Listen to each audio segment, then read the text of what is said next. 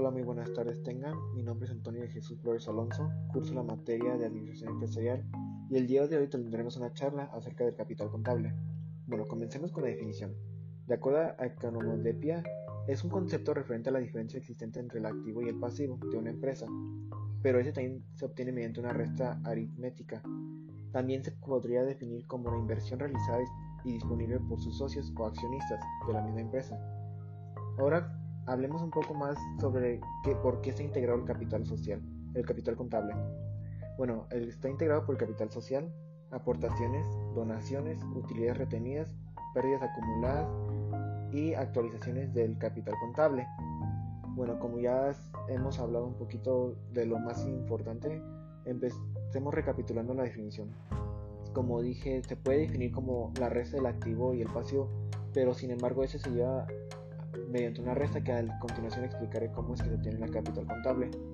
Sin embargo, también muchos lo ven como las aportaciones de los socios y accionistas o las donaciones de los socios y, y, accionistas de la empresa. Sin embargo, hay, hay, dos divisiones, clasificaciones del capital contable, que también al rato explicaremos y diremos por qué es que hay dos divisiones de este mismo.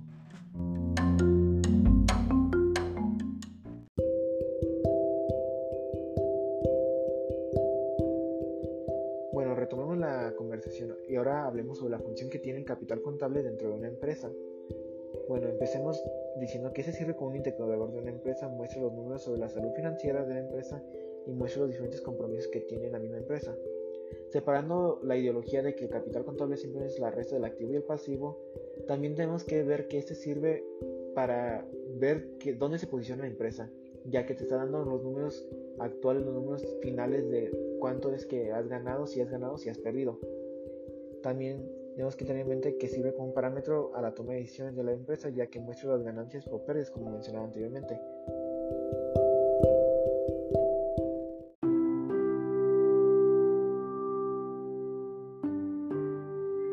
Ahora retomemos la parte acerca del, cálculo del capital contable. Como les mencioné anteriormente, es un procedimiento un poco sencillo ya que solamente tomarás las sumas de las cuentas activas y la suma de las cuentas pasivas. Una vez teniendo las dos sumas, lo único que se debe hacer es restar el activo del pasivo. Obteniendo el número sea negativo o positivo tendrás ya las ganancias o las pérdidas de la empresa. Si resultan en ganancias menores no tiene mucha importancia ya que estás teniendo una ganancia, se está restando una ganancia.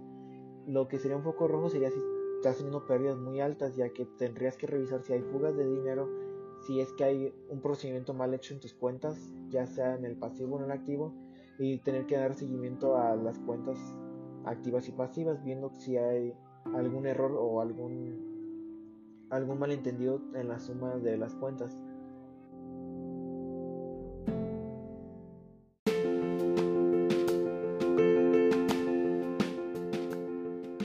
Recuerdan que anteriormente les había hablado sobre la clasificación de capital contable, cómo es que se viene entre dos partes. Bueno, el capital contribuido son las aportaciones de los dueños y donaciones recibidas por la entidad. También dentro de la capital social y ahora el capital ganado. El capital ganado son los resultados de las actividades de la entidad y de otros eventos o circunstancias que le afecten. Como el nombre lo define realmente, la diferencia principal es que mientras que el capital contribuido se basa en donaciones y inversiones, el capital ganado se enfoca en las ganancias que ha tenido la empresa como tal, no tanto en que, qué tantos ha obtenido de por fuera, sino lo que ha, ha ganado internamente como empresa.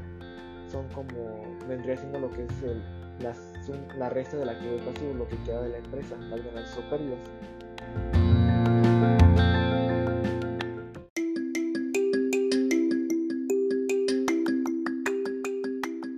Bueno, ya hemos llegado al final de esta charla y sea de utilidad o no sea de utilidad mi información brindada, quiero que reflexionen, se tomen un tiempo para reflexionar y, realmente vean si es necesario que el capital contable esté dentro de una empresa o simplemente es un concepto pues inútil para una empresa, ¿saben?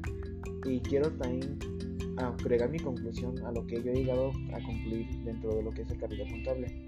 Y puedo afirmar que el capital contable es, una, es muy importante para una empresa, ya que al mostrar los resultados, sean negativos o positivos, ayuda al crecimiento de la empresa, ya que puedes observar cuál fue el punto negativo en las cuentas o cuál pudo haber afectado las cuentas finales o sea, el resultado final.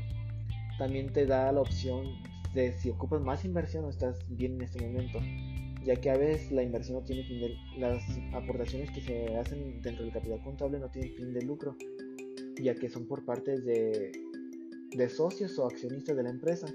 Sin embargo, también debes tener un control de cuánto es que estás entrando y si ese capital viene de, proviene de, de cuentas bienes, o sea que estén realizándose de acuerdo a la ley.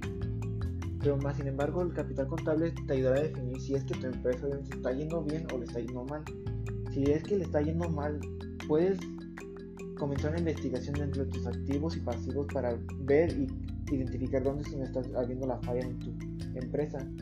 Y asimismo podrás mejorarla y agregar o disminuir lo que esté de más.